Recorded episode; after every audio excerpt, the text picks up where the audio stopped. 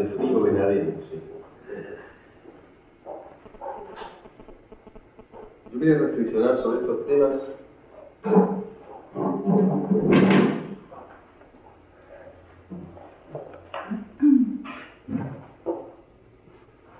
en relación al tiempo y al espacio. Es decir, a nuestra época, a nuestra situación. ¿Qué pasa con el amor y la amistad ahora, cuando, ahora, cuando el lenguaje? Porque esta sería la tesis de la charla. Ahora el lenguaje ha desaparecido, es decir, la comunicación. ¿Qué pasa entonces con la amistad y con el amor si no hay comunicación? Vamos a tratar de probar o de reflexionar en torno a esta hipótesis. Pero para pensar el tiempo presente, eh, consideré oportuno situarnos en principio en los años 20 en Europa, en dos ciudades, y pensar esas dos ciudades de acuerdo al destino que eh, padecieron en ellas dos escritores, Praga y París, Kafka y Hemingway en los años 20. Kafka en Praga y Hemingway en París, como todo el mundo sabe. En los años 20, París es fiesta. Eso dice Hemingway. Ustedes lo conocen a Hemingway. Ernest Hemingway, el autor del Viejo y del Mar.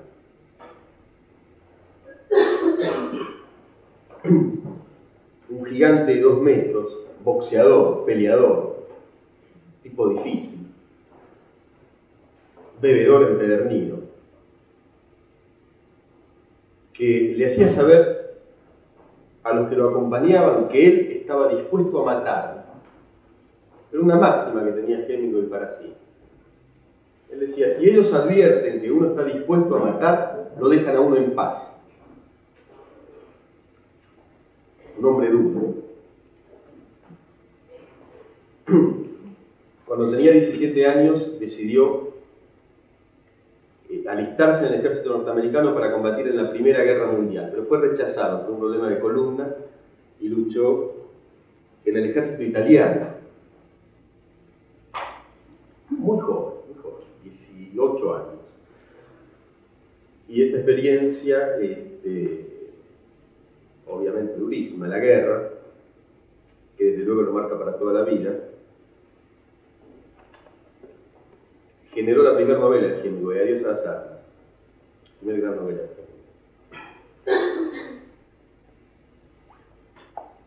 Dice el prólogo de, y pensando en esta palabra, adiós a las armas, ¿no?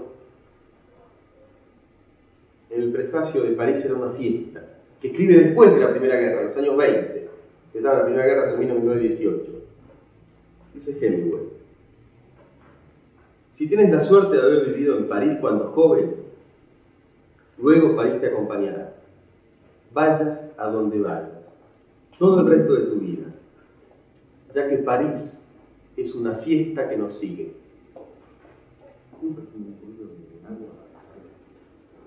París es una fiesta que nos sigue. Vamos a tratar de organizarnos mentalmente. Yo voy a trabajar los siguientes conceptos en esta charla. Uno es el concepto de fiesta. La palabra fiesta, digamos, es muy profunda. Entonces yo les propongo meditar profundamente lo que significa fiesta. El otro concepto es el concepto ciudad. Para eso tomamos en principio dos ciudades, Praga y París. Y en relación a eso pensaremos la cuestión del amor la amistad y la comunicación. Entonces, un hombre, Hemingway, una ciudad, París, que es una fiesta. París es una fiesta que nos sigue. ¿Qué significa fiesta?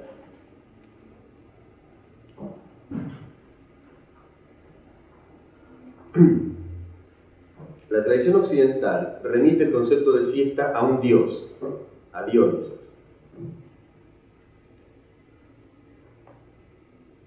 Cuando los griegos celebraban el culto a Dioniso, o a Dioniso, se rompían todos los límites, todas las prescripciones. La fiesta es el espacio existencial donde todo está permitido.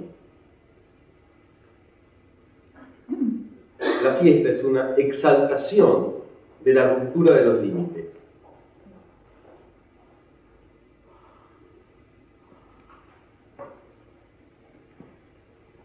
Entonces la fiesta es fiesta en el sentido, yo diría, este, vulgarmente festivo, alegre en el que tenemos nosotros, pero también la fiesta es lo contrario a la alegría.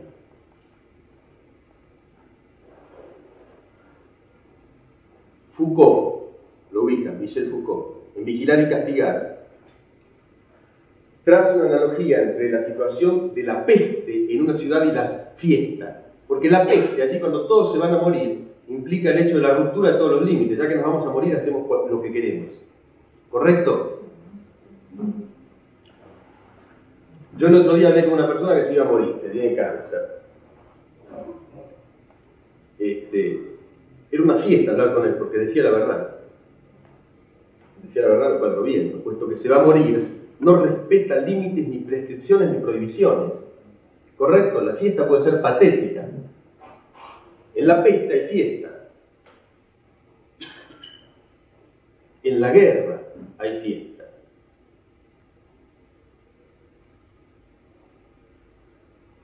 Entonces, en principio, podemos pensar que cuando Hemingway escribe Adiós a las armas, miente en el título. Porque la guerra que él vivió es una fiesta que lo sigue. Así como París es una fiesta que nos sigue. Es decir, esa experiencia terrible espantosa.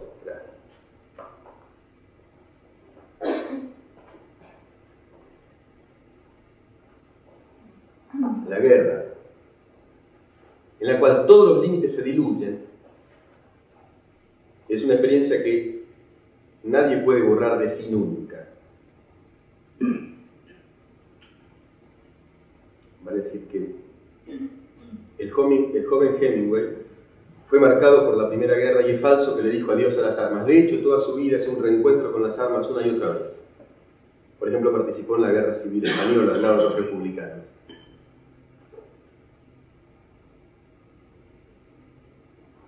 Quiero decir, cuando hay violencia social, cuando alguien vive una situación de guerra social, y la guerra se manifiesta de muy diversas maneras,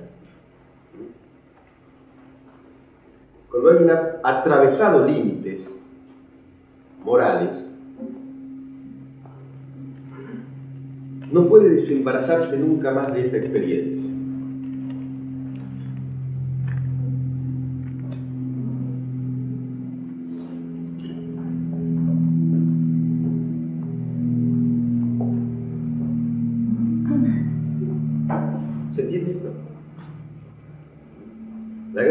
Fiesta, pero una fiesta negra, que marca para siempre, que implica la disolución de la ética, que implica, propicia y genera todas las desmesuras y las barbaries. La fiesta es el espacio del vale todo, la guerra. En ese sentido es una fiesta negra, terrible.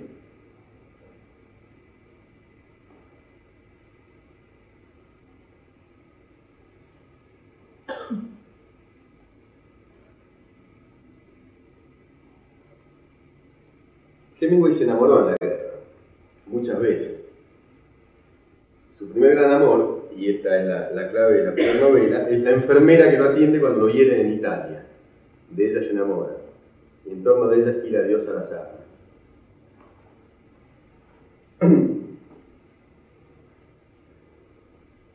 y después se vivía enamorado en París de otra mujer. Y Kafka Kafka es un hombrecito muy pequeño, muy frágil y muy débil. que vivía eh, en el infierno, en el infierno interior. Era un torturado, un atormentado. Él se consideraba elegido para sufrir a sí mismo. Sufría por todo. Kafka vivía en Praga.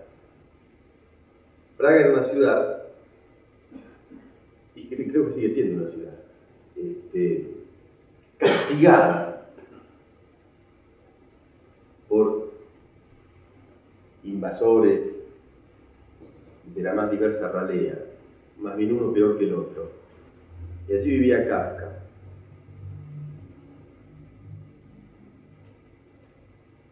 Eh, sufriendo la sufriendo el terror en realidad de la dominación alemana sobre Praga en los años 20. En los años 20 había una dominación cultural de Alemania sobre Praga, sobre Checoslovaquia.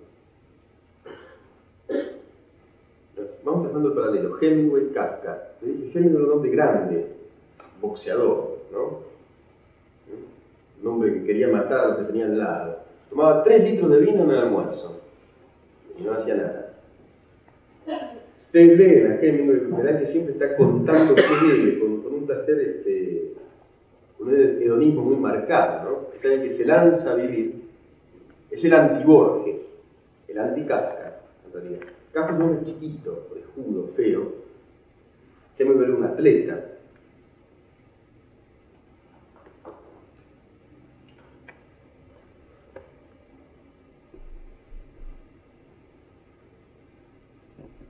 Pero un extraño destino los une, a pesar de muchas diferencias, de tantas diferencias. Hemingway era un líder. Participó en la Guerra Civil Española del lado de los republicanos y participó en la Segunda Guerra Mundial del lado de los aliados. Y comandaba batallones, tenía problemas con los capitanes porque él iba y tomaba el mando, Hemingway. Ponía el mando de los pelotones. Y iba adelante, ¿no? Iba, y además iba y ponía el pecho a las balas. ¿no? Este, y fue torero, cazador y pescador, pero descubrado. Bueno, Kafka jamás salía de una oficina y de su cama, en general pasaba todo el tiempo de su vida en su cama. También se enamoró varias veces. Eh, yo quería hablar hoy del romance entre Kafka y Milena Yesenska, uno de sus amores, porque es un romance epistolar. Quería hablar de las cartas a Milena que escribió Kafka.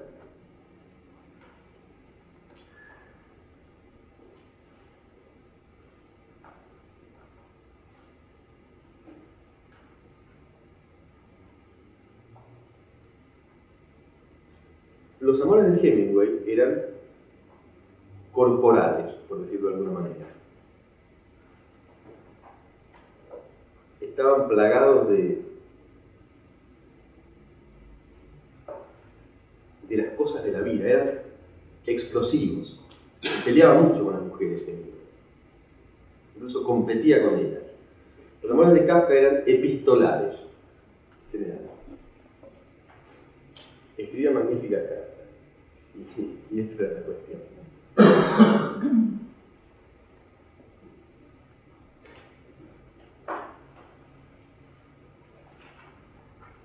Le dice Milena a Kafka en una carta. Ustedes saben, las cartas han desaparecido. La tesis con la que empezamos a hablar es que la comunicación ha desaparecido, ya no hay cartas. En todo caso puede haber un fax. Mismo. Hasta, la Facultad Libre de Venado Tuerto tiene fax.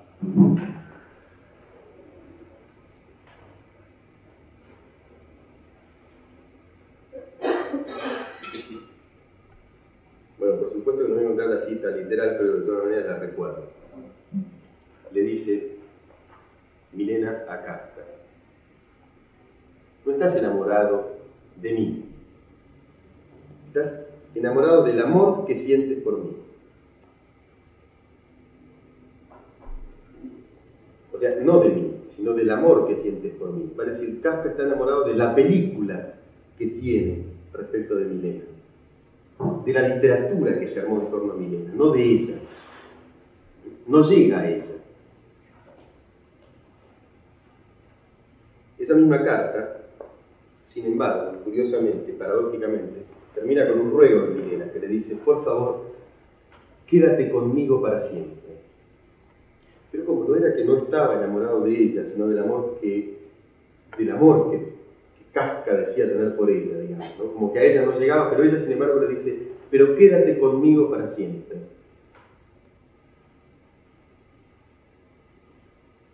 O sea que estaba de alguna manera con ella. Quédate conmigo para siempre. La vida es horrorosa, dice Marguerite Yourcenar. La vida es horrorosa. Marguerite Yourcenar dice, la vida es horrorosa, pero la muerte también lo es. No solamente no se quedó con Milena para siempre, Kafka, sino que se murió Kafka en 1924 y ella pereció en un campo de concentración, después de padecer los horrores más terribles, en 1945. Después vamos a hablar de eso, después porque aquí aparece una historia de amistad muy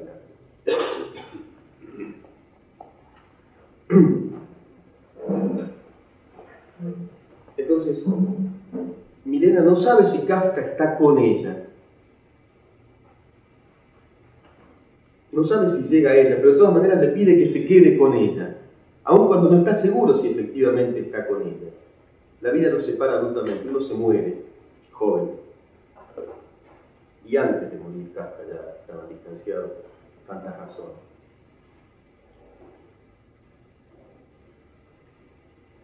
Y la otra muere en medio del horror.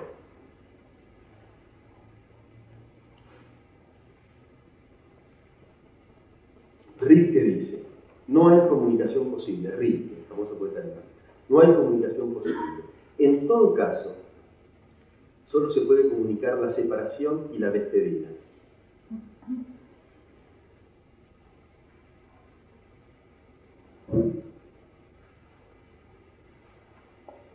Otra frase también terrible, muy famosa, en las elegías del Duino.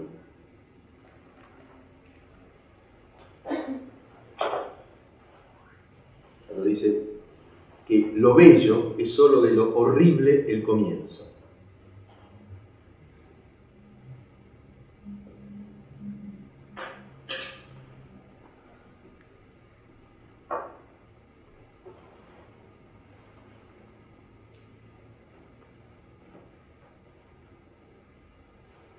acá estamos siendo bastante patéticos.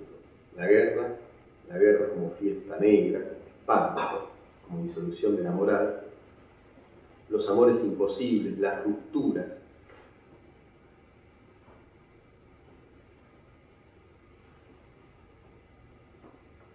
Vamos a hablar un poco más de Kafka.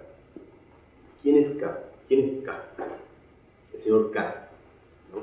el autor de El proceso, es el autor de la metamorfosis, de América, de tantos otros libros, como todos saben, tantos cuentos. Dice un, un pensador genial alemán, Lord Steiner, que Kafka es un profeta.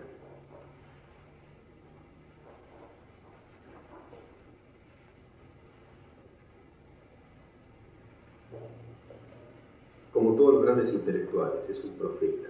Digamos, anticipa el futuro. Toda la obra de Kafka está, eh, digamos, está estructurada de acuerdo a un lenguaje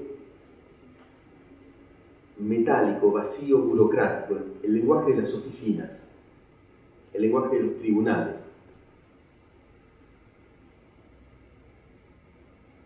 el lenguaje que en realidad es un no lenguaje. Eso es la obra de Kafka, un lenguaje que es un no lenguaje. Es decir, Kafka le muestra a la humanidad, con, muchos años de anticipación, que la comunicación va a desaparecer. Es decir, fíjense qué paradoja, le comunica a la humanidad en su obra que la comunicación va a desaparecer, que se va a hablar así, que se va a hablar con palabras vacías que alguien no va a ser el señor Frank Kafka, sino el señor K. O sea, nadie, un anónimo, un número, una letra perdida. Entonces, como ustedes saben, el proceso es la historia de alguien que, eh, sin que hubiera hecho nada malo, fue detenido una mañana.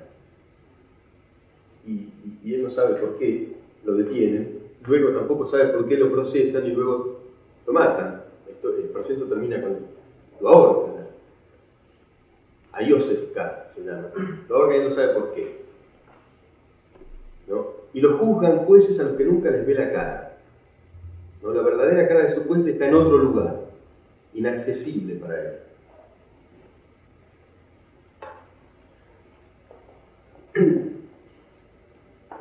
Siempre digo lo mismo, pero, es una clave fundamental para entender a Kafka.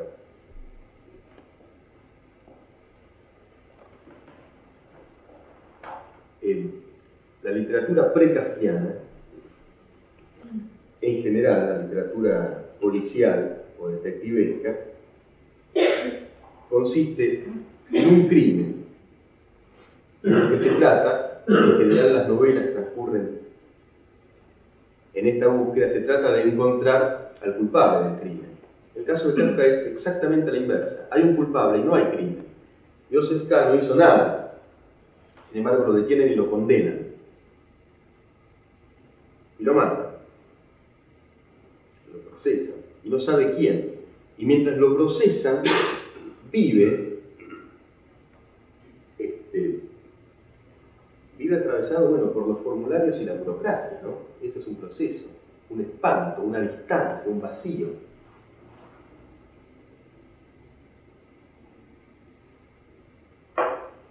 Kafka es un profeta porque muestra que la comunicación cara a cara va a desaparecer. Muestra que las palabras con sentido van a desaparecer, se van a borrar. Kafka es un profeta, dice Steiner, porque en la metamorfosis, ¿cómo es la metamorfosis? La metamorfosis es un cuento, en la historia de alguien un día se despierta y es una cucaracha, Gregorio Sansa, ¿no? Conocen el cuento. Un día se despierta y es una cucaracha, o sea, como cualquiera de nosotros en la gran ciudad. Por eso es un profeta, Kafka. Porque descubre que el hombre va a ser tratado como un insecto. Es más, lo descubre 20 años antes de que los hombres fueran asesinados masivamente en las cámaras de gas, como los insectos, exterminados. Y utiliza, dice Steiner, la misma palabra que utilizaban los nazis respecto a lo que metían en la cámara de gas. Sabandija, en realidad no es cucaracha la palabra que utiliza eh, Kafka, sino sabandija. La misma palabra que luego utilizarán los nazis para considerar a las personas, sabandija. Pero eso es un profeta, porque ve con una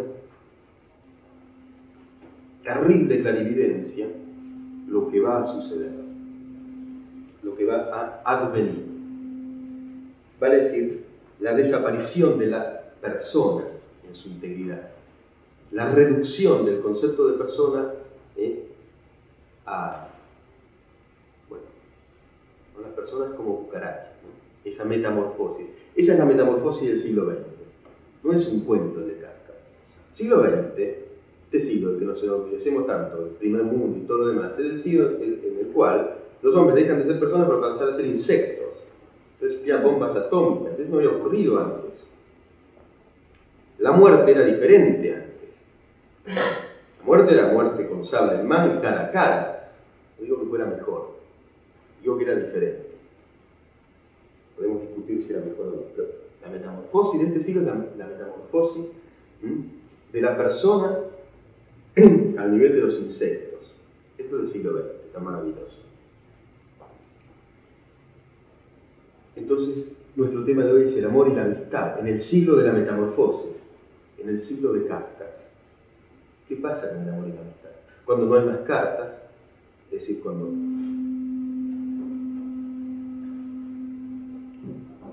cuando los grandes conflictos de la existencia no tienen un tiempo para ser explicitados entre dos personas que se aman.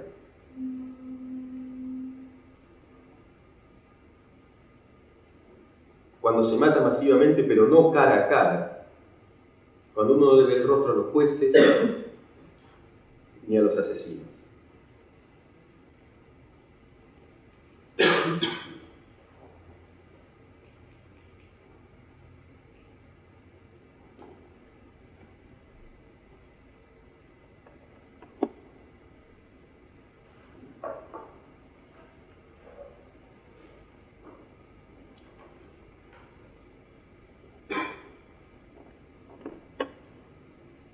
¿Qué hacía Kafka con todo esto que vio, con esta visión que tuvo de lo que iba a venir? Bueno, escribía. La morfosis, escribió el proceso, lo mostró, mostró lo que vio. Pero pidió que quemen todo. Como verán, era una personalidad difícil, un tipo complicado. Escribió todo eso, pero rogó que nada se publique. Que nada se publique. Kafka en vida publicó uno o dos cuentos en revistas literarias de circulación muy, muy limitada. Sin embargo, a su muerte lo traicionó un amigo, el mejor amigo de Kafka, pero lo traicionó para bien. A veces la traición es para bien. Max Brod, que publicó todo. Gracias al amigo de Kafka, la gente conoce a Kafka. Publicó todo, y Kafka es uno de los más grandes escritores del siglo, si no el más grande.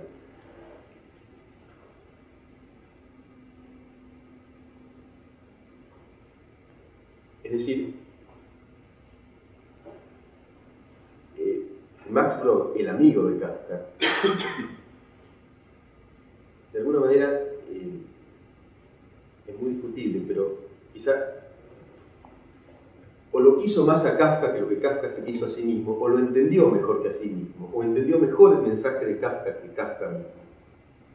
Eso es un amigo también, ¿no? Alguien que sabe ver en el otro lo mejor del otro y que aun cuando el otro no quiera, lo, lo hace por su bien.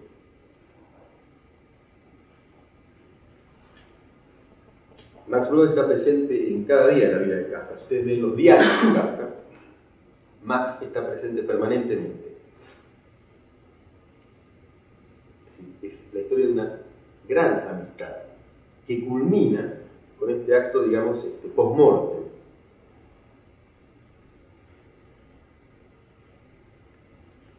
Hay otra historia de amistad muy grande, que es la historia de Milena en el campo de concentración. Allí conoce a una mujer llamada Margaret. En el campo de concentración. Milena al campo de concentración porque eh, no era judía, ¿no? porque eran los que estaban destinados, de acuerdo a los dictados del Reich, a ir a los campos de concentración. Va porque sí, como, fueron tantos. Eh, y bueno, se hace allí y, cuenta Margaret que sobrevive, que no muere en el campo de concentración, que Milena allí tenía una, una magia impresionante. En el campo de concentración, su personalidad atraía, en medio del horror atraía y seducía de alguna manera, no en el sentido vulgar de la palabra seducción, pero que era muy difícil sustraerse a la magia de Milena. Me pareció muy impresionante, ¿no? que alguien en medio del horror siga siendo carismático. fíjense qué destino, ¿no? el de Kafka y el de Milena, que en el campo de concentración Milena le dice a Margareta, su amiga, ¿dónde están las cartas de Kafka? Veintipico de años después, treinta años después, le dice, yo tengo las cartas de Kafka. Y Margareta, esos avatares de la guerra, huye del campo y también de Checoslovaquia y vuelve años después y recupera las cartas es otra amiga que recupera la escritura. En general los críticos coinciden que las cartas, yo obviamente se las recomiendo fervorosamente, las cartas de Kafka Milena son los mejores, de los mejores textos epistolares que puedan leerse. Por la crudeza, por la, por la fineza de las descripciones y por la complejidad también.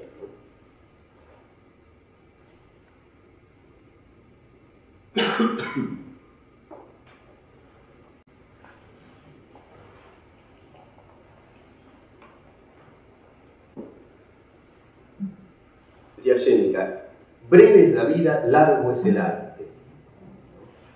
Kafka murió en Milena también, pero quedaron sus escritos, recuperados por amigos, post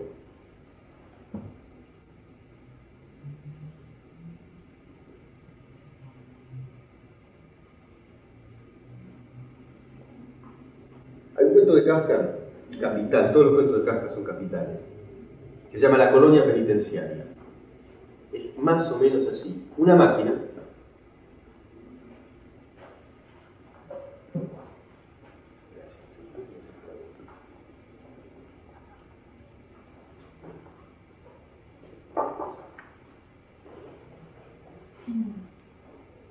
Una máquina es una máquina de tortura ¿eh? que inscribe en las espaldas de una persona un mensaje, en la sangre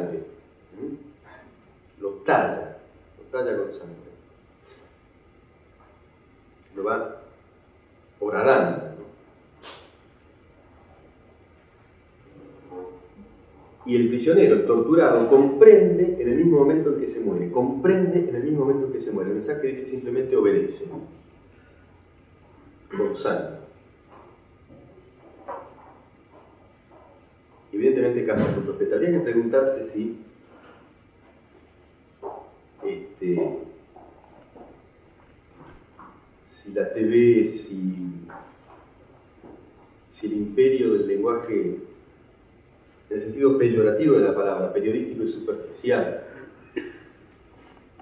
si la publicidad, si el consumo, etc., no son una máquina que en el fondo nos está imprimiendo el mismo mensaje, obedece. Una super máquina, ¿eh? la super tecnología para imprimir el mismo mensaje, que ni siquiera comprenderemos en el momento de morir.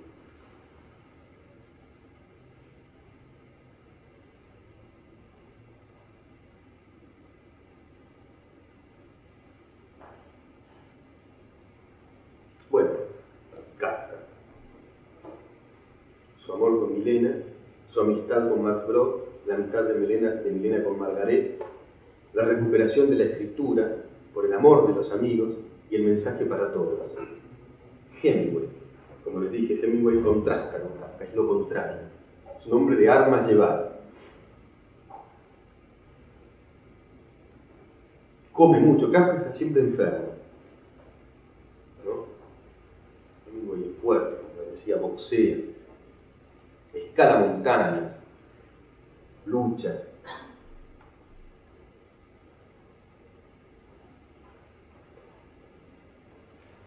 Y se suicidó. Se pegó un tiro en la boca en el año 1961. ¿Por qué? Porque cuando uno hace estas preguntas, digamos, un tipo de este calibre, la pregunta no es de fácil respuesta. No es simplemente, bueno, que pasa que chupaba mucho queso y quedó, quedó el tomate este, y se pegó un tiro.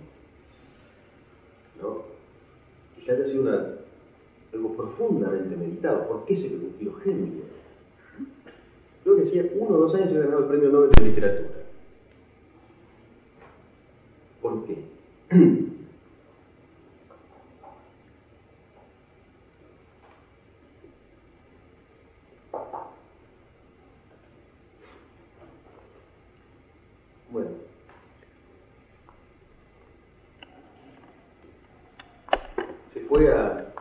cuando muy joven.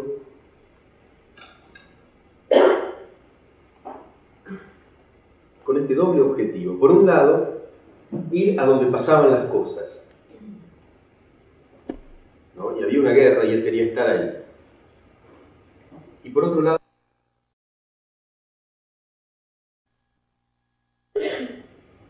narrar. Entonces, él fue corresponsal de guerra, de medios periodísticos en Canadá y en Estados Unidos. En Canadá primero. Salieron unos inéditos de Hemingway, sus primeros artículos periodísticos en Canadá que le fueron rechazados por el editor. Suele suceder. Después se traslada a París y en París vive este clima festivo. París en los años 20 era el sitio donde iban todos los artistas y dice Hemingway en París en una fiesta, era el lugar más apto del mundo para escribir.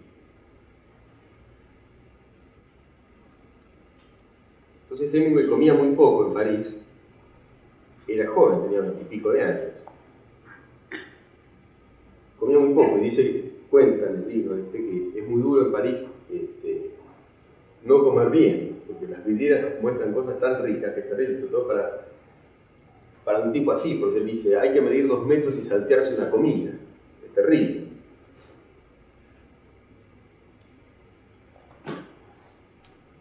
Y sin embargo era el mejor lugar del mundo para escribir. Entre otras cosas porque ahí iban todos los que escribían.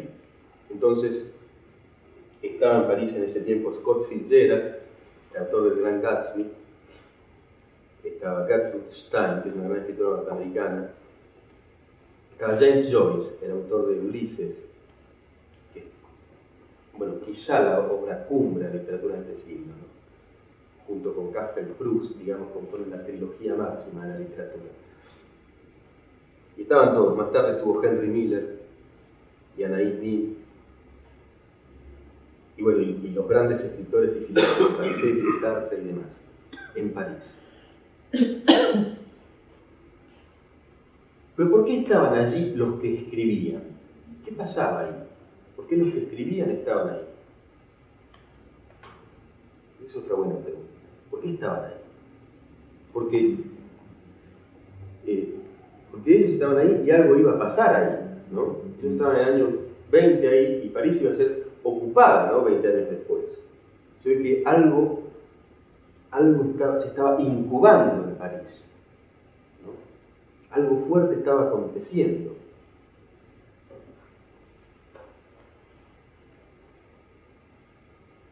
Y evidentemente algo estaba pasando. Se estaba diluyendo un mundo. Proust, Marcel Proust, es el escritor que mejor cuenta la, vida de la aristocracia francesa en esos mismos años. Era muy parecido a Kafka en su psicología, estaba siempre en la cama, siempre enfermo. Y toda su obra a la búsqueda del tiempo perdido en la cama. Eh, toda la obra. Son siete tomos. Y cuenta, y, la obra es una narración extraordinariamente bella de la vida de, los aristócratas franceses que, iban a desaparecer de la faz de la tierra. Kafka muestra, eh, Proust muestra la disolución de un mundo, un mundo que termina. Es decir, París era una fiesta, porque era un mundo que termina y otro que empieza. París era un ocaso y una aurora. París era una fiesta porque era una guerra, porque es cierto que la violencia era parte de la historia, porque algo terminaba y algo resurgía.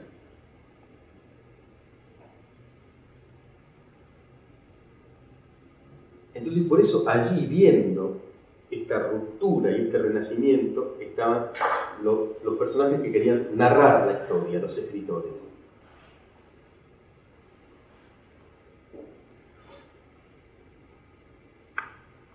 Eh, Hemingway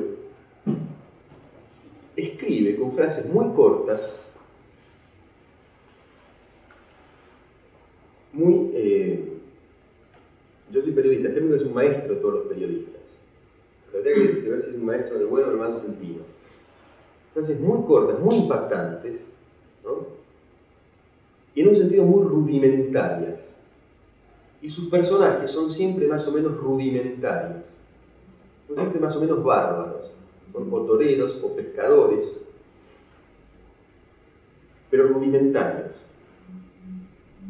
No son tipos difíciles, ¿no? En ese sentido también es lo anti-Kafka muy simple.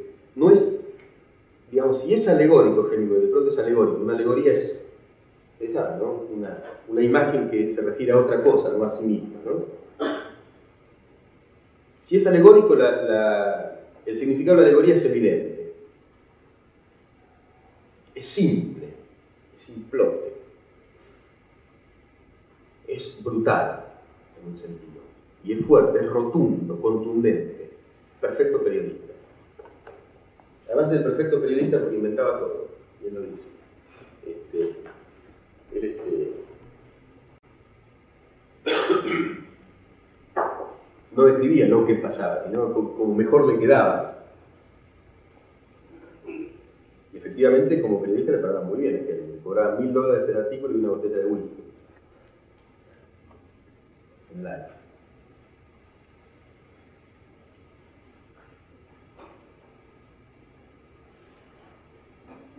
pero termina mal.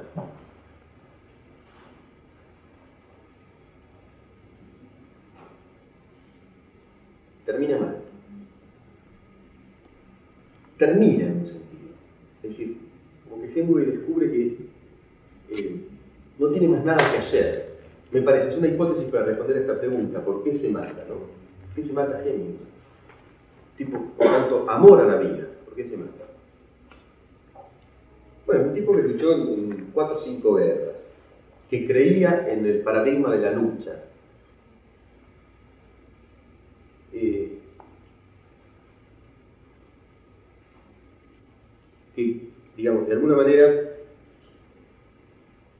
sobre todo quizá, creía lo que podemos llamar el heroísmo.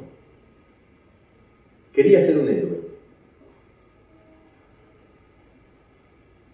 Y quería ser amado por ser un héroe.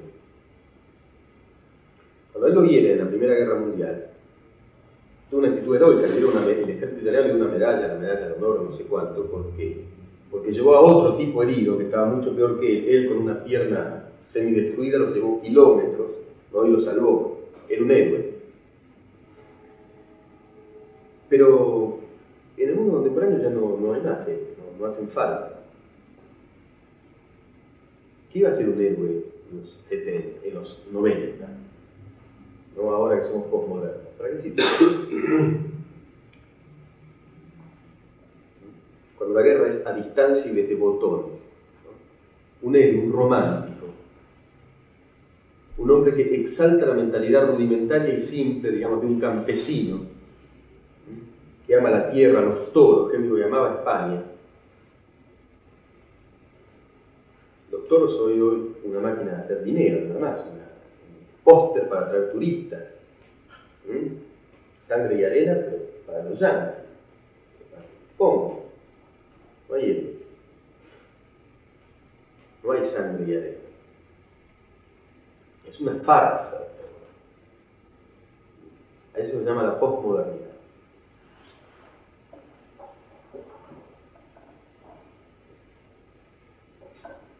No hay cartas, hay fax. No hay héroes, hay candidatos prefabricados por empresas publicitarias.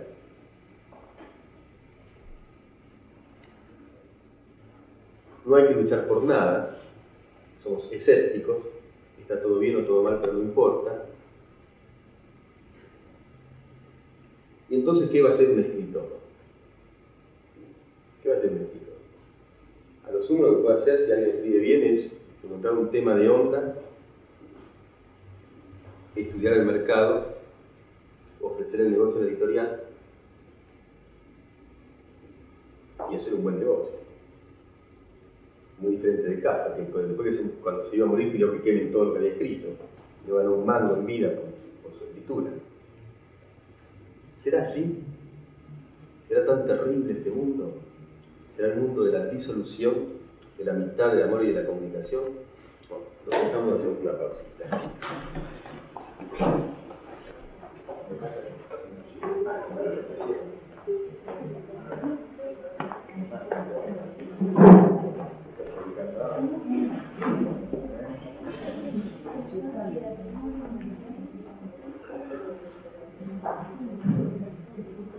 I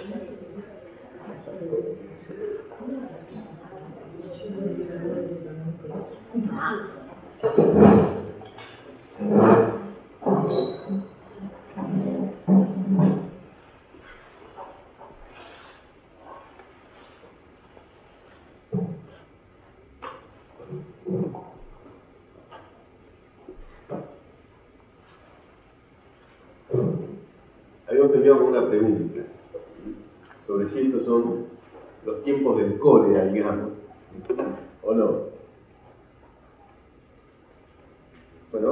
A retomar desde la antigüedad más clásica, desde Antígona, para tratar de responder a esta pregunta. Antígona, ¿no? Sófocles. Antígona dijo, según Sófocles, he nacido para amar, no para aborrecer. He nacido para amar, no para aborrecer.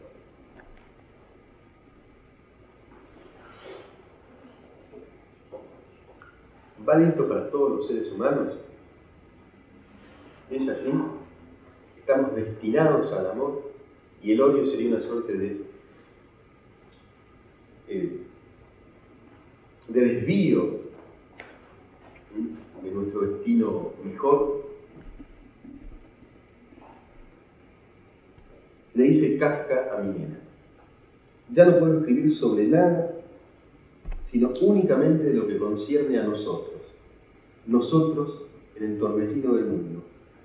Únicamente nosotros. Todo lo demás es remoto, falso, falso.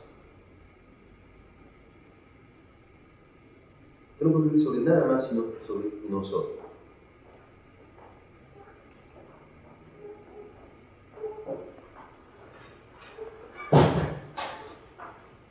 Fíjense que quizá la escritura contemporánea sea exactamente lo contrario de esto, de, esta confesión de Kafka Es decir, quien escribe sobre nosotros, sobre lo absolutamente puntual y, digamos, autobiográfico en el sentido más íntimo. Si ustedes leen París en una fiesta de Hemingway, es un libro que hoy no se podría escribir.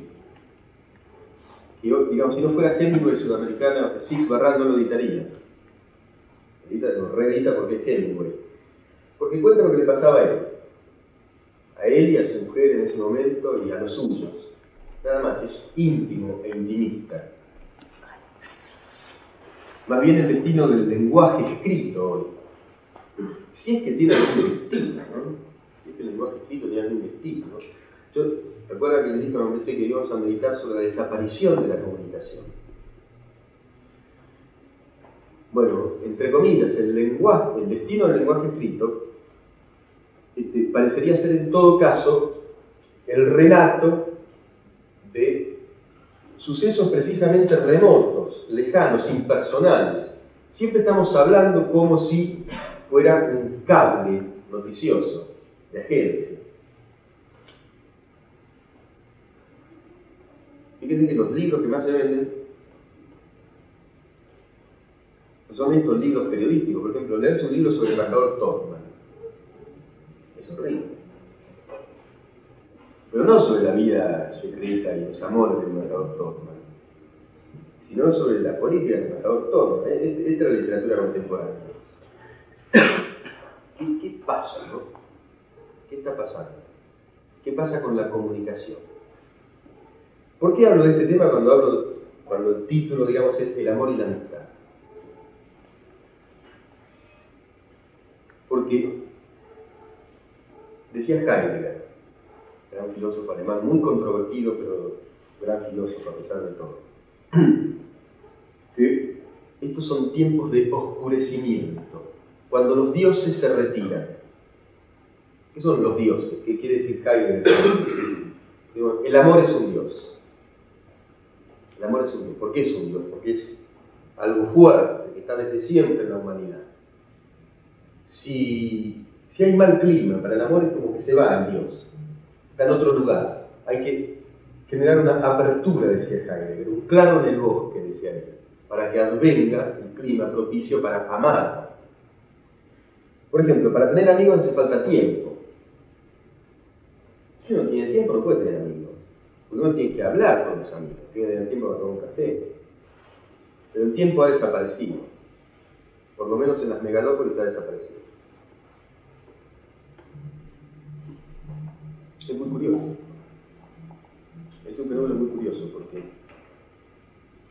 el, el otro día yo hablaba con Alvin Toffler, que es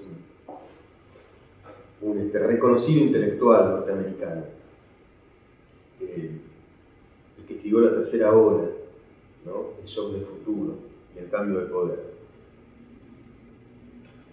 Él me decía que, eh, que, el gran valor, lo que me decía, digo, lo decía pero lo puede decir cualquiera, es evidente, el gran valor del mundo contemporáneo es la velocidad, cuanto más rápido mejor.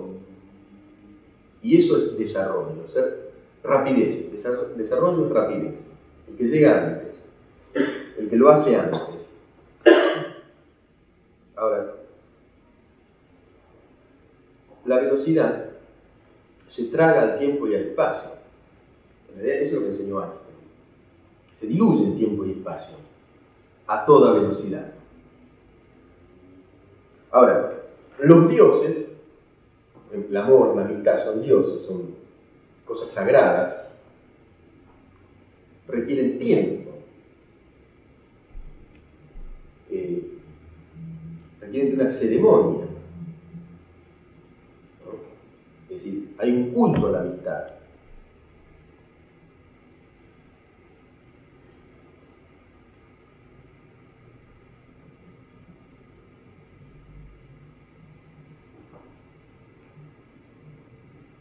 Entonces Toffler dice que vamos a estar mejor si somos más rápidos. Bueno, la pregunta es, ¿estaremos efectivamente mejor si somos más rápidos? Además hay una cosa fantástica con la velocidad, que es una experiencia física, que te lo recomiendo. Cuando ustedes van en un avión, si no hay nube, el avión va a 1000 kilómetros. Yo estaba en un avión, el tipo, y habla el piloto dice, estamos viajando a 1100 kilómetros, y el avión parece quieto. Si no hay nube, no se mueve. Es decir, que a toda velocidad es lo mismo. Está quieto igual. Este, va a decir, ¿cuál es el sentido de la velocidad? Estamos con un amigo trabajando en un largo artículo se llama El sentido de la vida. ¿Cuál es el sentido? Es una pregunta tan simple. Tan simple, pero tan reiterada también. Pero también tan cargada de sentido. ¿Cuál es el sentido del tema este de la velocidad? de la ruptura de todas las barreras. Volvamos a los griegos.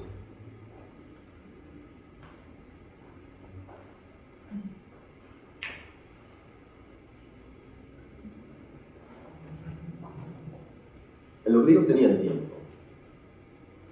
Entre otras cosas porque, bueno, concebían el tiempo de manera tan diferente a, la manera que la conseguimos nosotros, digo los griegos clásicos, ¿no? Cinco siglos antes de Cristo.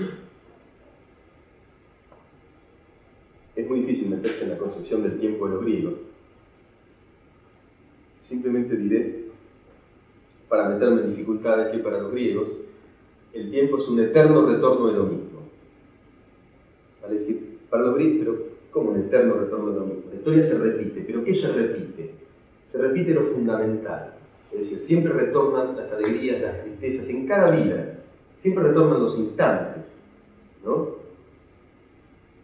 Pero nadie puede prescindir de alegrías, tristezas, dolores, fiestas, quebrantos. Eso retorna siempre. Y como siempre retorna, ellos no se apuran mucho. Total, hay un tiempo para todo. No se apuraban. Tenían tiempo. Fíjense que cuando deciden asesinar a Sócrates, esto no significa que fueran buenos, eran, eran humanos. Entonces Atenas estaba gobernada por una tiranía, este, ustedes la historia, ¿no? Y a Sócrates deciden asesinarlo. Lo acusaban de corromper a los jóvenes porque los hacía pensar. Entonces lo juzgan y, y lo condenan a muerte.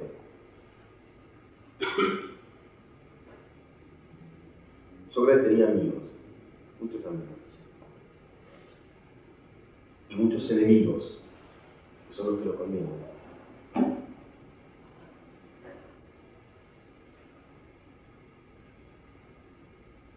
Cuando deciden asesinar a Sócrates pasa un mes más o menos entre la sentencia y el cumplimiento de la sentencia. Pero no digamos por un retraso burocrático, sino porque en fin, un rito determinaba que estuviera en Atenas determinado barco que en ese momento no estaba. O sea, tenían que esperar que se cumpla cierto ritual, aún para cometer el peor de los actos. Y quizás porque existió ese tiempo, ese, tiempo, Sócrates, conocemos el mensaje de Sócrates, ¿no?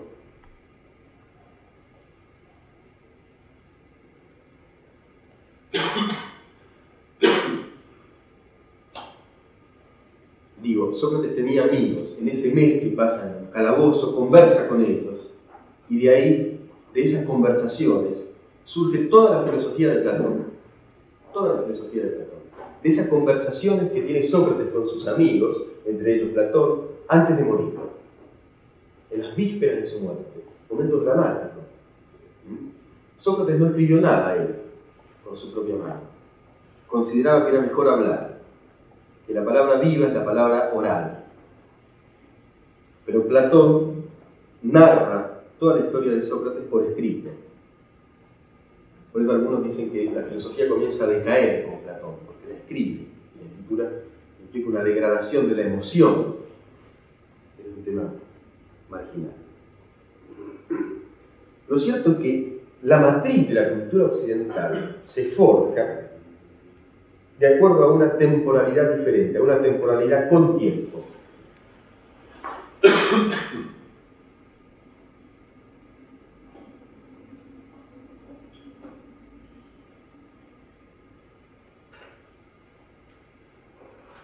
Por ejemplo, leer un libro hoy lleva tiempo.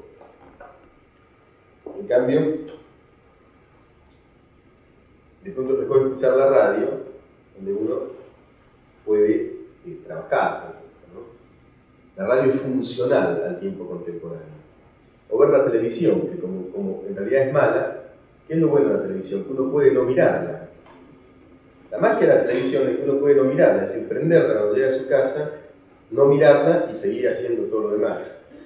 Ya, eso, es lo mejor. Si la tenés que mirar, no, no podés. O sea que la televisión para tener éxito debe ser muy mala. Por eso es como es. Manera que uno pueda no mirarla y seguir, en fin, ocupado. ocupado.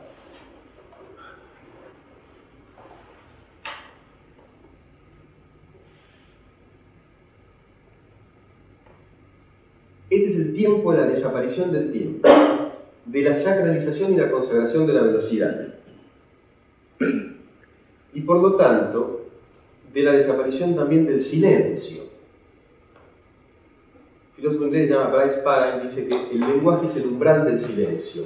Para decir que el lenguaje escrito, el lenguaje que uno debe, al cual uno debe dedicar tiempo, está en el límite entre los sonidos y el silencio. Uno vive el silencio también, ¿no? Hace una pausa para meditar. Lee una palabra y como que escucha a esa palabra con tiempo. El silencio es elocuente, el silencio dice muchas cosas. Pero el mundo contemporáneo, por alguna extraña razón, ha considerado que el silencio es insoportable también, y lo ha llenado de ruido. El silencio es insoportable. ¿Quién entra a su casa y está en silencio? Entender la radio Cuando uno se levanta, ¿qué es una noticia? No yo digo, soy periodista, entonces me interesa el tema de las noticias. ¿Qué es una noticia? Leí una definición magnífica. Una noticia es algo que uno escucha a la mañana, mientras desayuna. Pero, pero ¿qué es una noticia? Bueno, eso que rompe el silencio a la mañana, porque el silencio es insoportable. ¿Quién desayuna sin escuchar las noticias? Por lo menos en las megalópolis. Nadie. Es curioso porque el silencio es insoportable. Es curioso.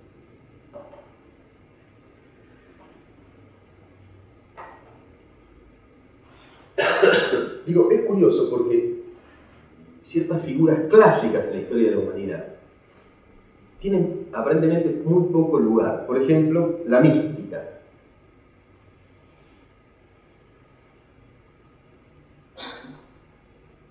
La mística es un tema inherente a la cuestión del amor.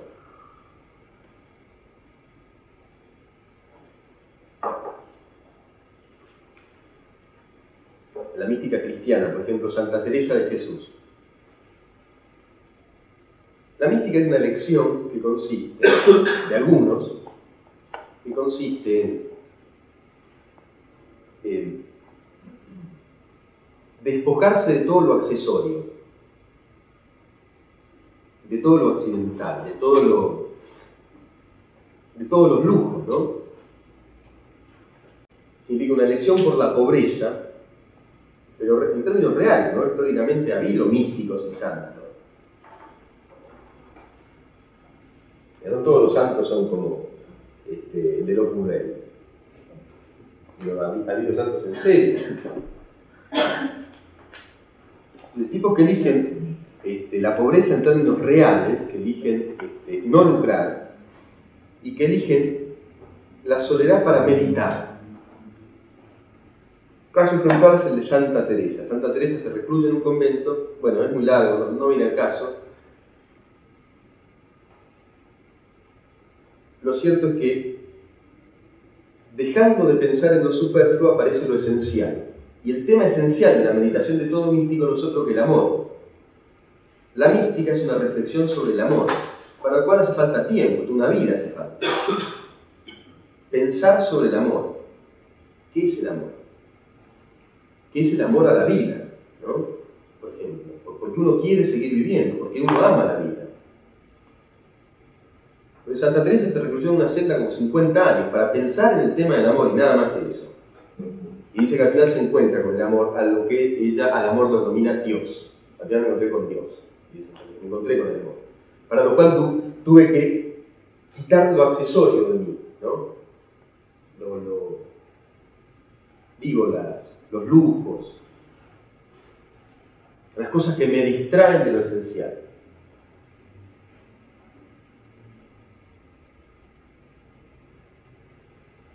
Entonces, ¿quién puede ser un místico hoy? Un místico hoy obviamente considerado un demente. Santa Teresa lo había encerrado en un psiquiátrico.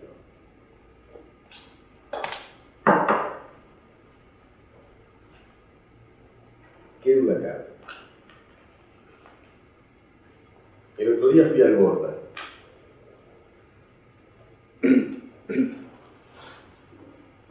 Entonces me atiende voluminoso este, voluminoso y pequeño al mismo tiempo, lo cual es un espanto absoluto, pequeño, voluminoso y calvo, este,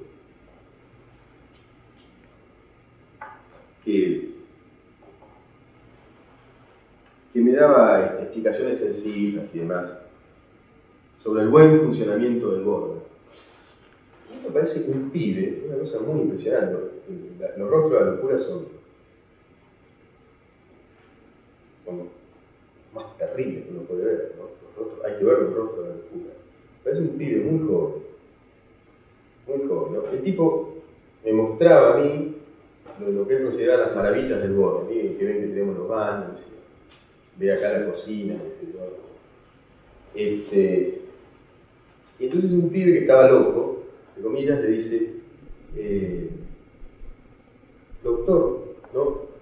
porque en el Borda los, pacientes ambulan, ¿no? No están en una cama, luego caminan, o sea, circulan por ahí. Entonces uno le dice, este chico le dice, una tristeza en los ojos, pero impresionante.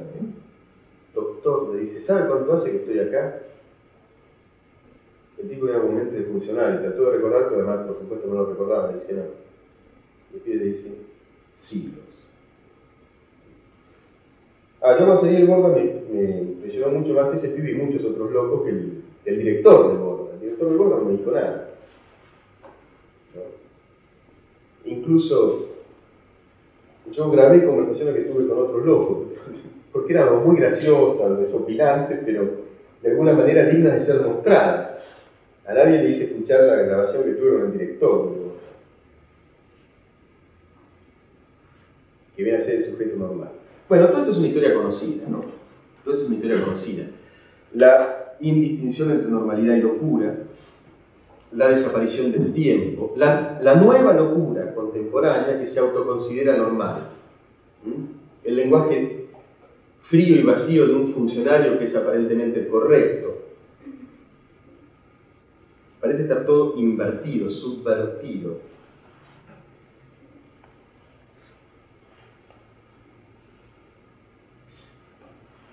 la desaparición del silencio, la desaparición, en fin, del lenguaje y de la comunicación.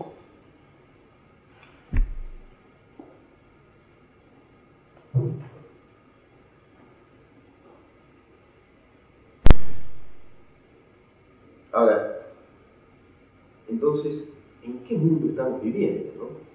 Entonces, bueno, Kafka tenía razón, la metamorfosis nos llevó a esto.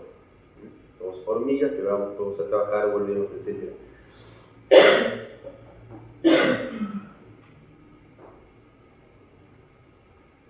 ¿Hay salida?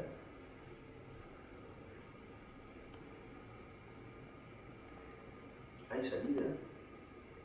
¿O solo queda seguir viviendo a toda velocidad, mirando televisión, comprando videocasetera, pues si ahora comprar te hace. ¿Cómo vas a tener video? ¿Mm? Comprando,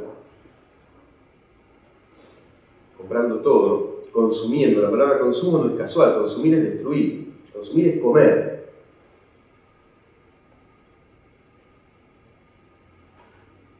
consumiendo noticias espectaculares que al final a uno lo anestesian, ¿no? A Mira yo, ¿no? Espectacular, pero ¿qué pasa? No pasa nada. Lo espectacular es un, es un impacto superficial. ¿Qué pasa? ¿Quién le cambió la vida? Profundamente. En cambio, fíjense,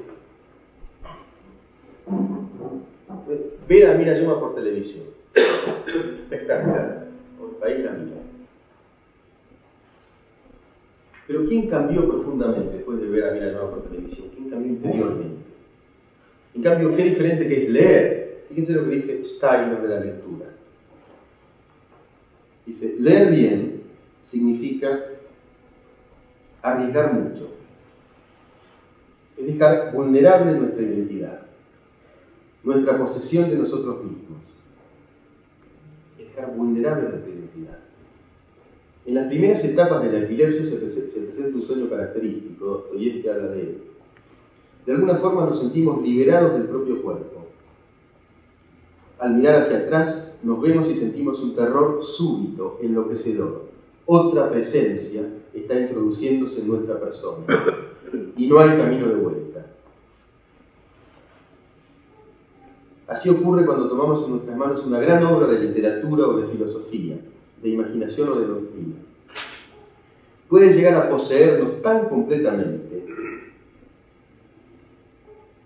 que de pronto dejamos de reconocerlo, como que ese mundo ingresa en nosotros, ¿no es cierto? Nuestra identidad queda vulnerable.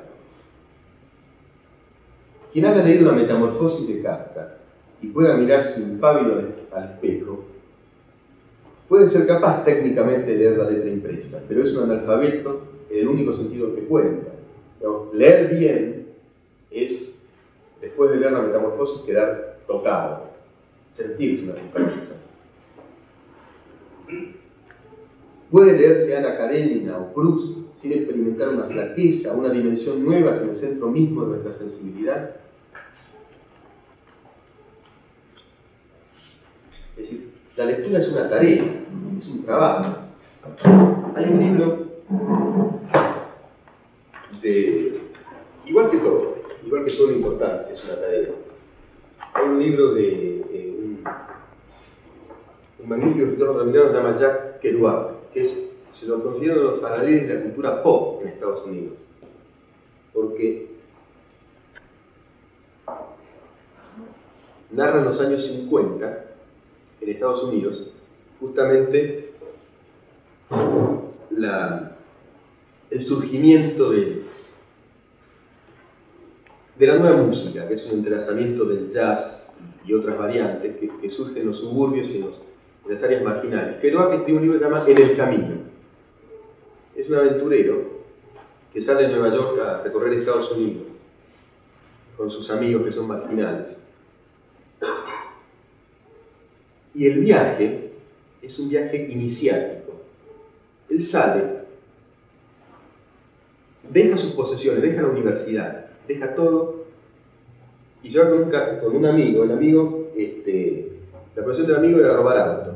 Entonces el amigo roba autos y los, autos que el amigo. Y es real, ¿no? La historia es real. Los, autos que el amigo roba recorren Estados Unidos, perseguidos en general por la policía este, y recorriendo los suburbios más pesados, más heavy.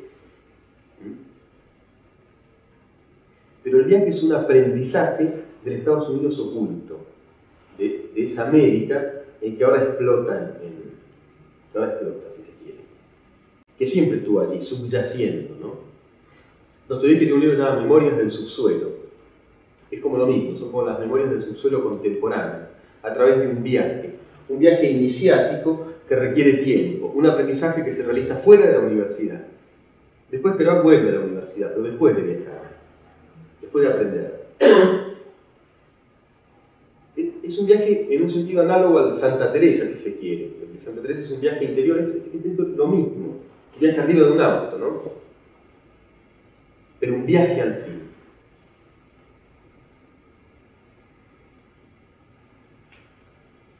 Es decir, yo digo, todo lo sustancial requiere de un aprendizaje y de un tiempo, de un culto. La cultura requiere de un culto. Un culto requiere de un tiempo, de una ceremonia.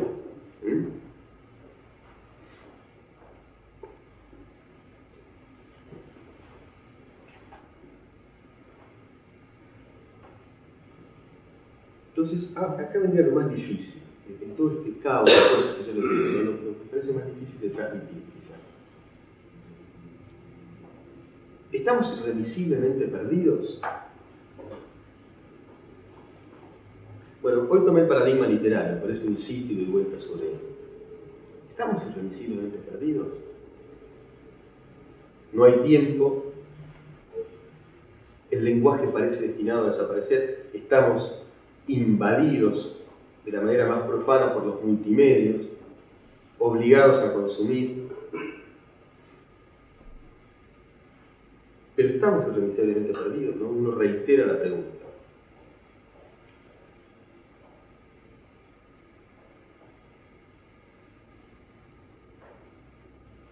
Bueno, Sartre decía que uno no es lo que han hecho de uno, sino lo que uno hace por lo que han hecho de uno.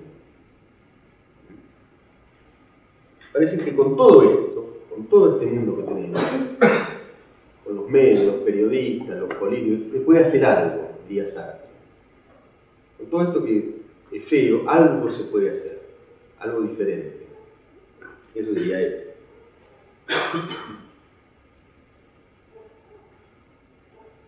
Por ejemplo, mientras Harry Truman decidía tirar una bomba atómica, Jack Kerouac decidía viajar por las entrañas de su país hacer algo diferente y aprender.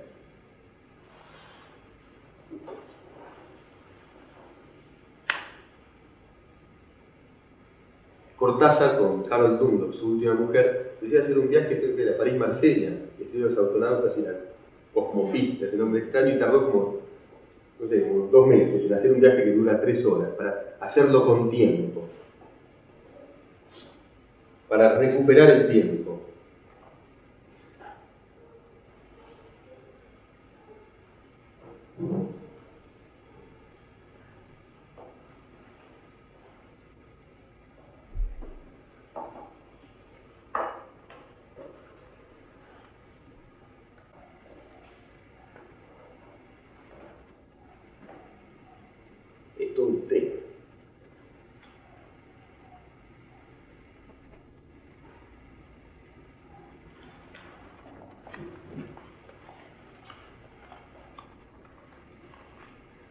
Probablemente sí, ¿no?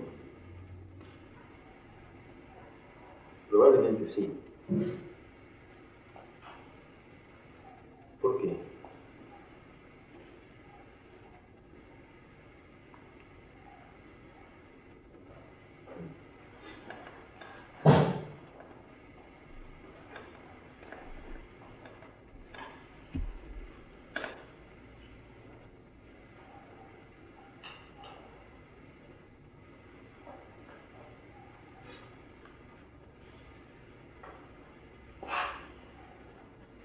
En primer lugar, por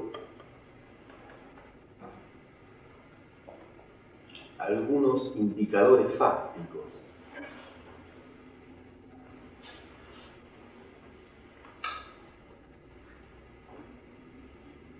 Por ejemplo, fíjense, Kafka, que fue un profeta del horror, tuvo un amigo,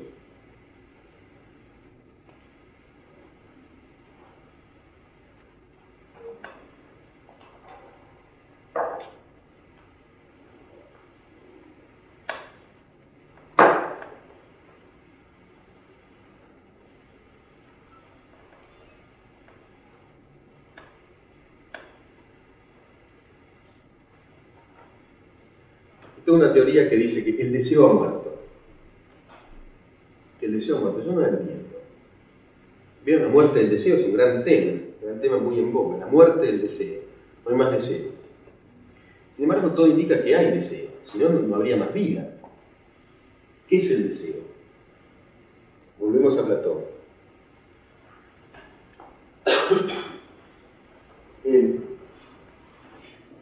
La obra más profunda que se haya escrito en torno al amor, que es el banquete de Platón. Dice que el amor, es decir, el deseo, quizá, porque eros, en griego, es muy difícil traducción. El amor, dice Platón, es una mezcla de una desmesura y de una carencia.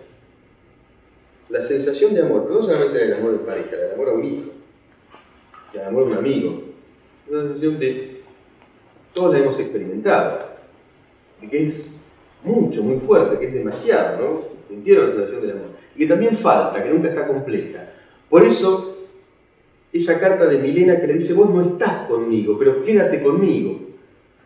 Porque en realidad estaba con ella, y mucho, pero también falta. ¿Vieron la sensación de amor que es ambigua, que es paradójica, que está y que no está? Uno consigo mismo, que uno se ama a sí mismo, pronto se tiene a sí mismo, y de pronto y de pronto no. Es decir, para decirlo de una manera, vivir es demasiado. Es demasiado y al mismo tiempo es demasiado poco. Uno es demasiado para uno, demasiada carga uno para uno mismo. Pero al mismo tiempo es demasiado poco, como que uno es carente, es pobre. No sé si me explico.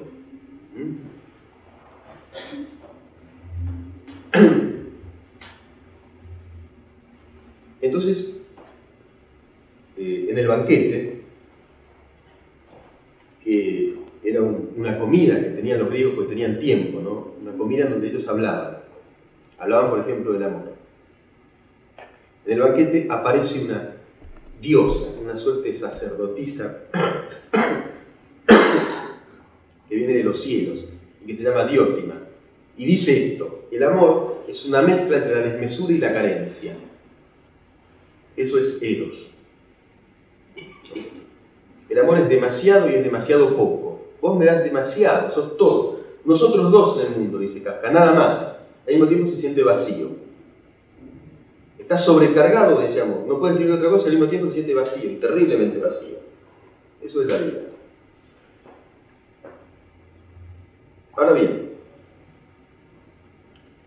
esta sensación, digamos, no ha desaparecido, no ha desaparecido el deseo.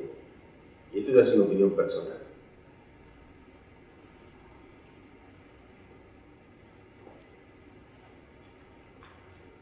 Es cierto que no parece ser un tiempo muy propicio,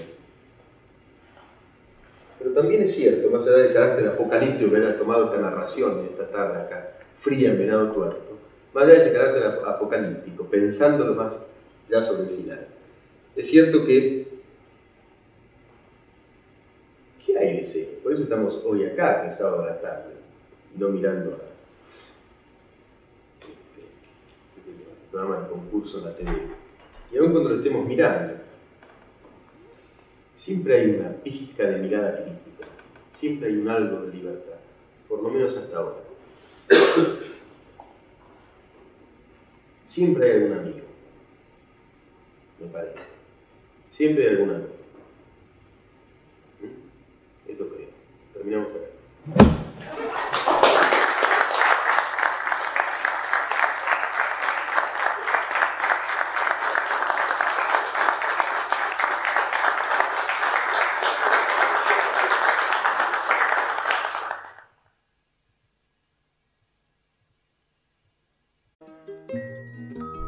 Facultad Libre de Venado Tuerto. La primera facultad libre del país para la libertad, para el amor,